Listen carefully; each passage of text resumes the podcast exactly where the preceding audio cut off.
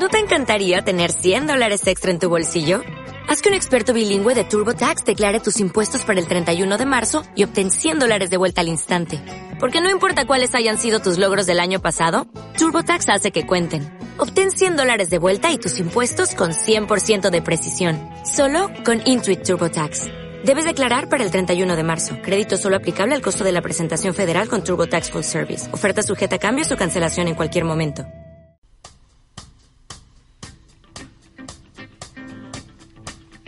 Pues ya, estamos de regreso. Este es el episodio número 7. Disculpen por habernos alejado de los micrófonos, pero está de nuevo con ustedes este, este podcast llamado Aprende a tomar idiota en su edición número 7. Y ahora, pues siempre me ha tocado de uno y ahora me toca de dos.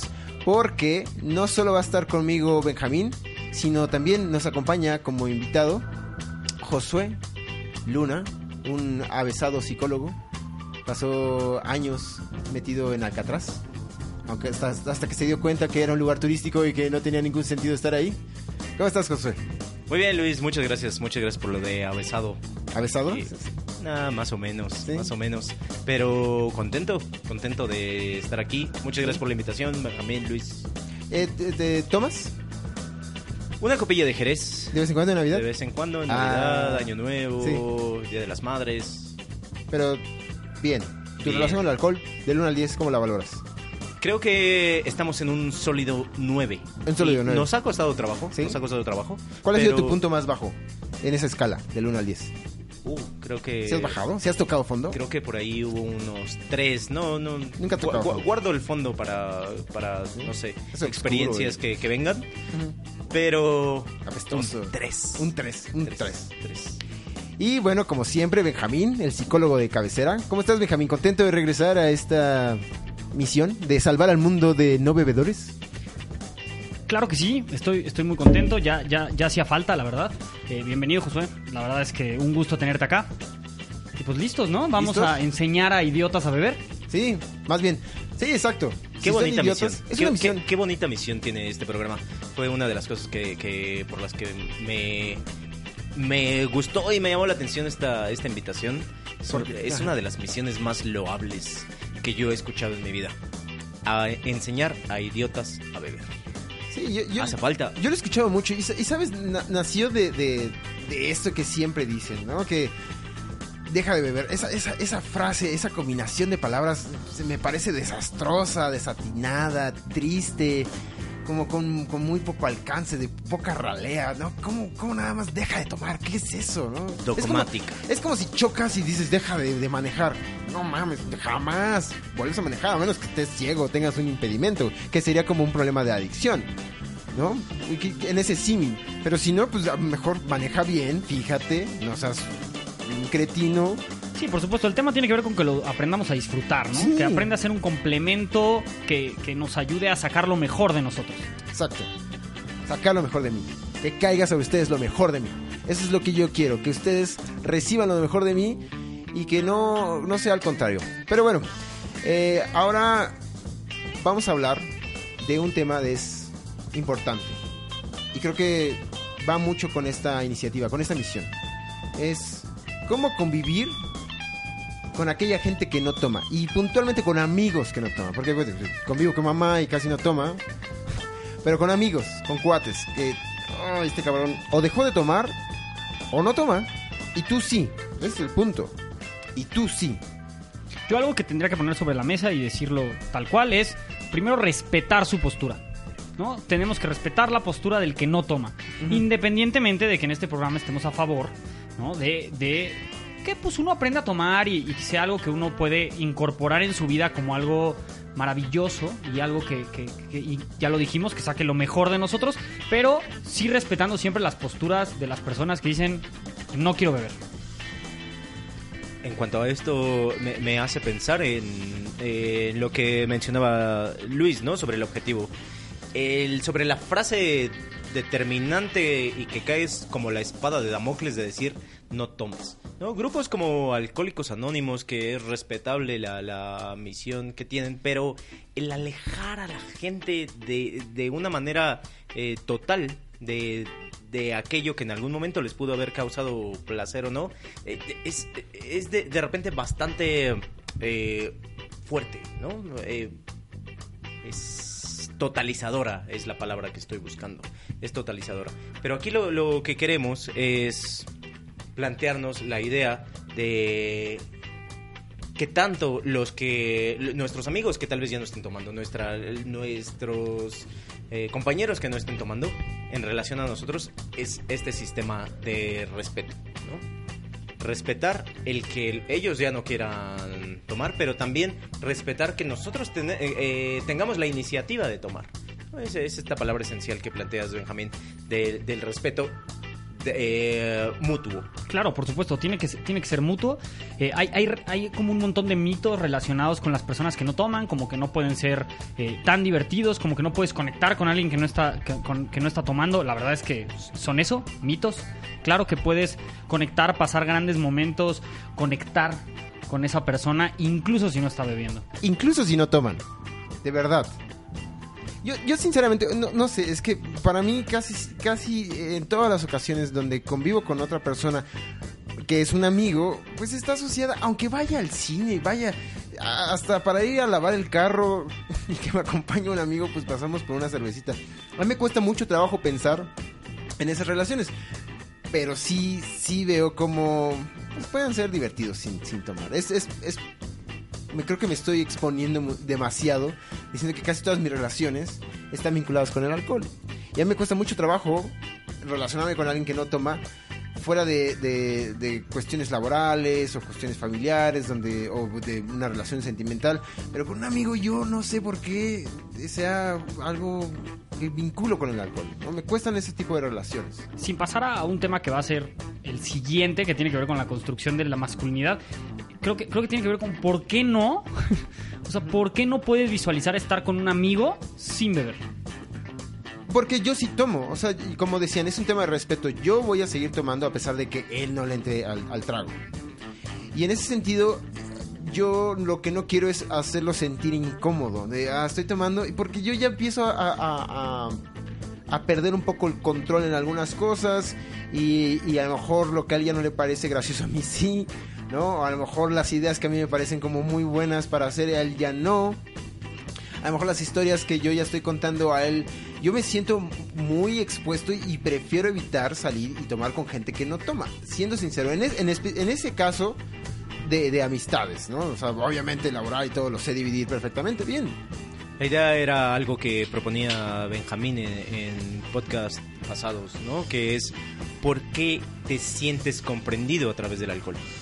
¿Por qué cuando están tomando es cuando te sientes comprendido?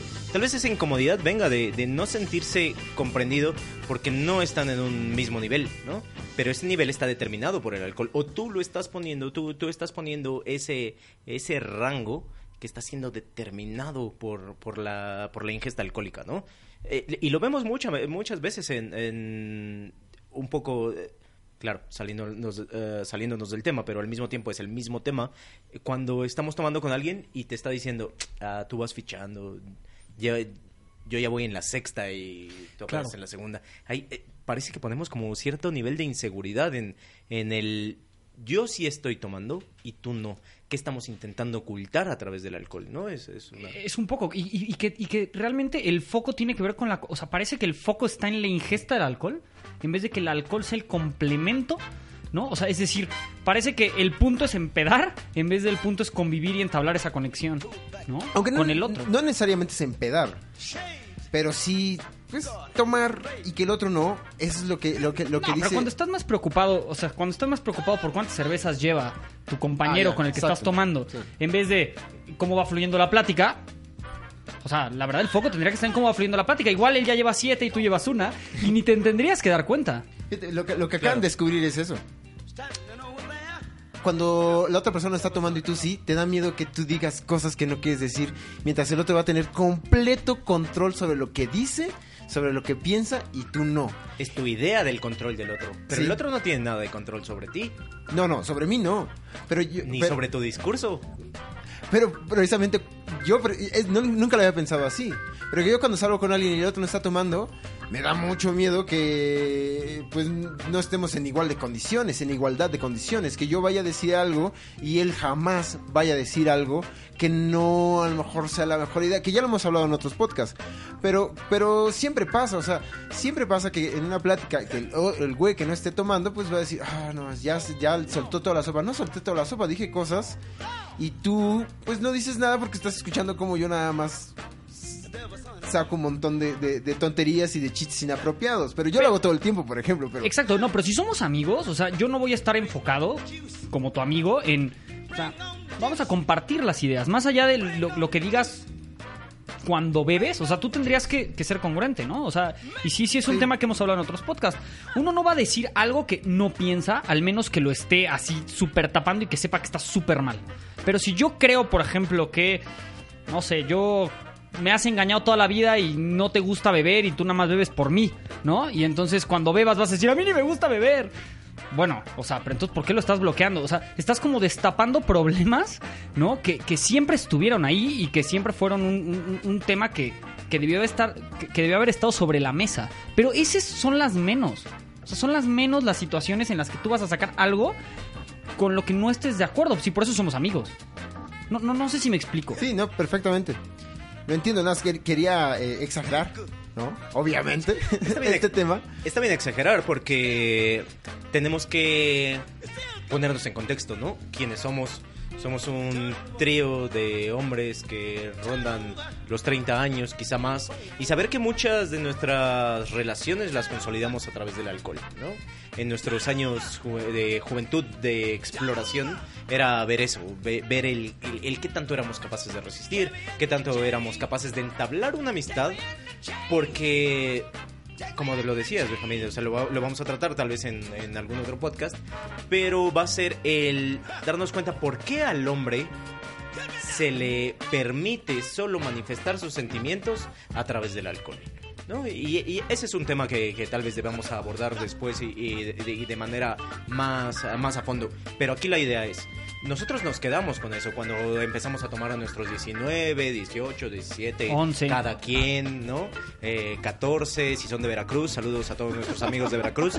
Eh, si empezaron a tomar esa hora, a, a esa edad, eh, era la única forma de, de- de manifestar sentimientos, ¿no? Entonces te quedas con eso, se te queda grabado, esa es la tendencia. Entonces ahora ya pasamos de los 30 y nos damos cuenta que nos cuesta trabajo hacer conexión con otro Exacto. amigo, con otra persona, si no hay un contexto alcohólico de por medio. Eh, eh, pónganselo así. Es difícil invitar a, a algún amigo, en serio, bueno, invitar a alguien, a otra persona, a salir y que le digas, vamos al cine. Sin tomar, con otro hombre. O con, con una amistad, o sea, mo- hombre-mujer. Va- Vamos a quitar ese contexto. Cuando dices, hoy vamos a echar unas chelas, pues, es más fácil, ¿no? Claro. O sea, Es suena mucho más más fácil. fácil. es como mucho más aceptado. Pero si la otra persona no toma y tú no tomas, dices, oye, vamos a Ojo de Agua a echarnos unas ensaladitas. O sea, pero es, que si eso... raro. O sea, suena raro porque Suena raro. socialmente tenemos esa presión, pero no debería de sonar raro, ¿no? O sea, porque la verdad es que, no sé, igual... Vamos por un café, ¿de qué estás hablando? O sea, pero ¿qué es lo que disfrutas? ¿Beber con esa persona o es que- convivir es con que esa es- persona? Es, por eso que es difícil cuando otra persona, no, no tomo. Oh, pues, la verdad a mí me quedo corto de ideas, perdón. Para salir con otra persona que no toma. Es como convivir con alguien que no toma cuando tú tomas. Ese es, ese es el, el, el tema de yo tomo y yo voy a tomar. Y yo quiero salir a un lugar donde, donde pueda tomar y el otro no. Y que el otro diga, ah, yo no tomo. Y, pues, ¿Cómo lo vas a invitar a un bar? Pues vas a ir a un lugar donde no puedes beber. Como un cine. No, pero a ver, puedes salir con una persona que no toma un bar. Porque el Sí. ambiente del bar, claro que obviamente el alcohol es una parte, parte fundamental de un bar, pero no es todo lo que significa el bar. O sea, el bar significa una manera de convivir, una manera de, de- de- de entablar relaciones diferente a lo que le harías en un café. Entonces, una persona que no toma, de hecho, es, es común, una persona que no toma puede ir a un bar. Puede ir a un bar. No tomar, tú tomar y él pedirse un agua, una coca o un agua mineral para fingir que está tomando un gin, yo qué sé. Y no me preocupo por él. Pues no. Que él no tome. Porque, ¿Por qué quieres ir? O sea, la verdad es que el No, fin... yo quiero, yo quiero ir eh, a conocerlo, o sea, más está. allá, de, más allá de, de- o platicar con él, o, o a lo mejor compartir ideas, no sé. Pero cuando sé que no toma, a mí, y no sé si en general, es, es más complicado. Es más complicado. Cuando toma es mucho más fácil. Es mucho más fácil. ¿Cómo convivo con alguien que no toma y que me interesa acercarme a él o a ella sin meter ninguna connotación sexual? ¿Cómo me acerco con alguien que no toma cuando a mí me, me, me sesga, me coerciona muchísimo la idea de que él no va a estar tomando y yo sí, porque yo quiero tomar, yo quiero salir y aparte, pues, digo, aparte de salir y convivir con él, no es que me vaya a poner hasta las chanclas, sino pues, nada más que voy a salir, él no va a tomar y yo sí, y no estamos en igual de condiciones, ¿cómo le hago? ¿No? Es, No, me preocupo por él, dejo que, que tome, que no tome, más bien.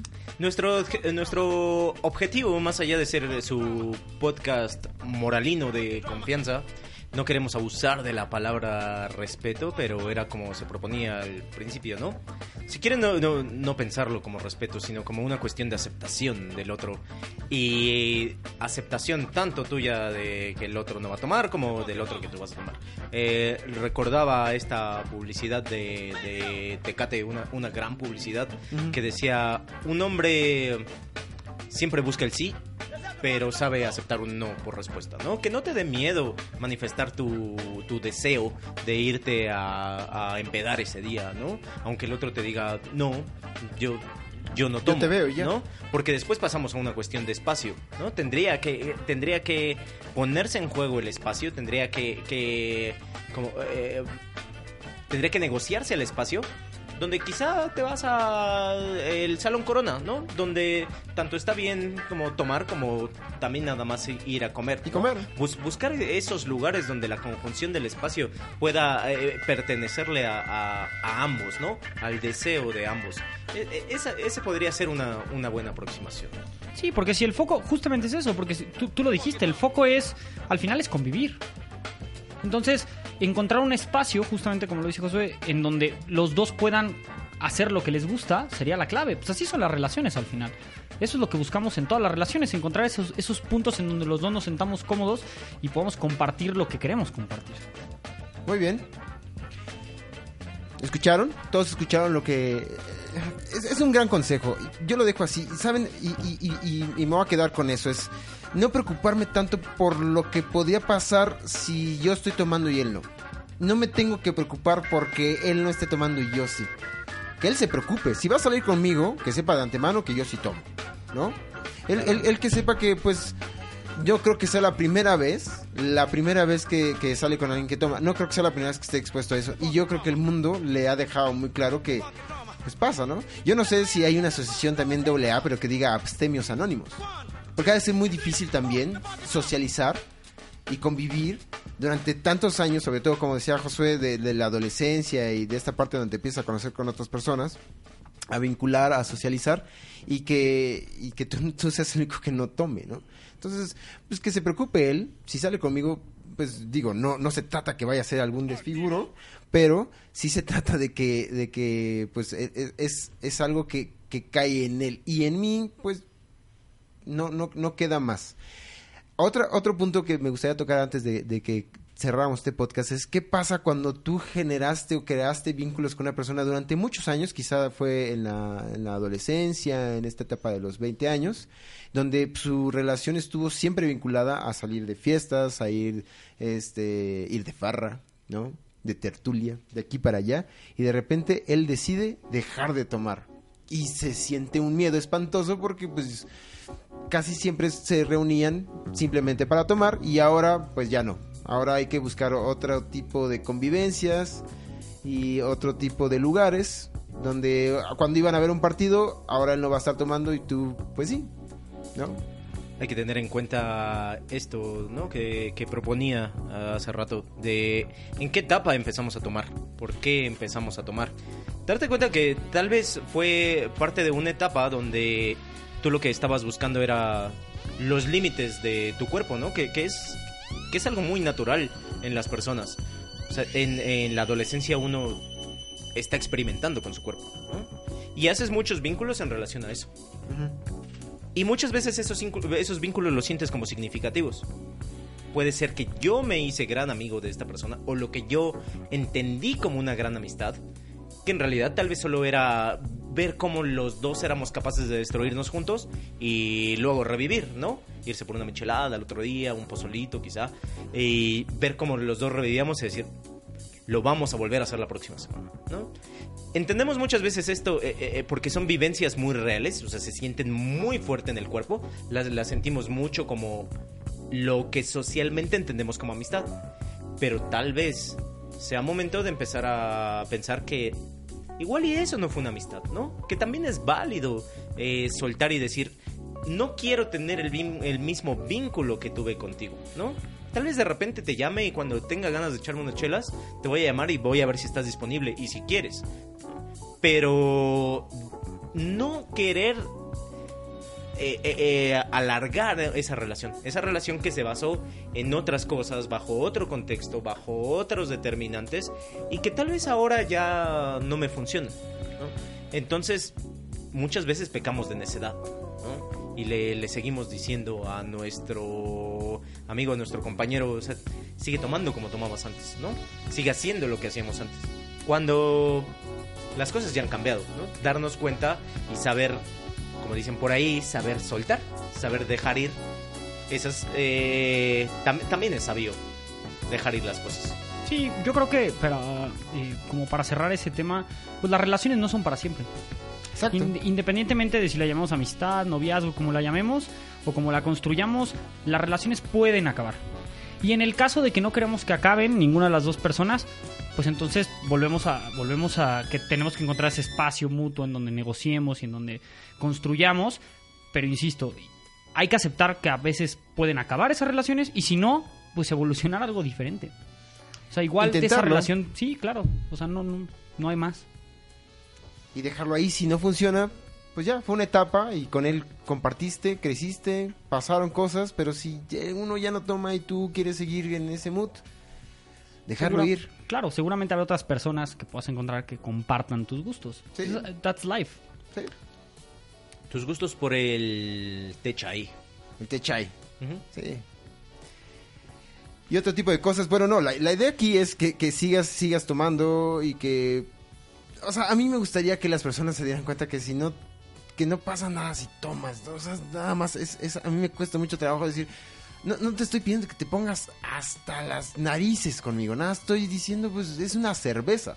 Y en ese ejercicio muchas veces sí sale de, pues tómate una, una no es ninguna, y hay mil frases, ¿no? Acuñadas ya en nuestro vocabulario, en esta cultura citadina.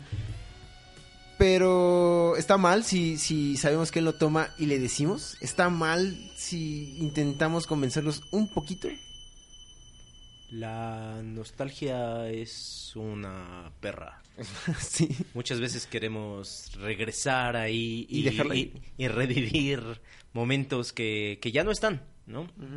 Yo lo que pensaría es que no, eh, eh, no te debe de dar miedo manifestar lo que quieres decir, ¿no?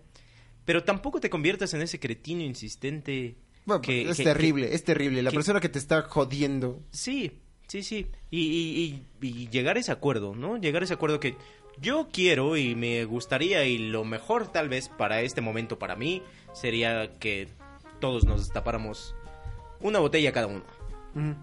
Pero saber que el otro también tiene la capacidad y la facultad de decir que no, ¿no? Y, hay que respetar también ese, Sí. ese, ese aspecto.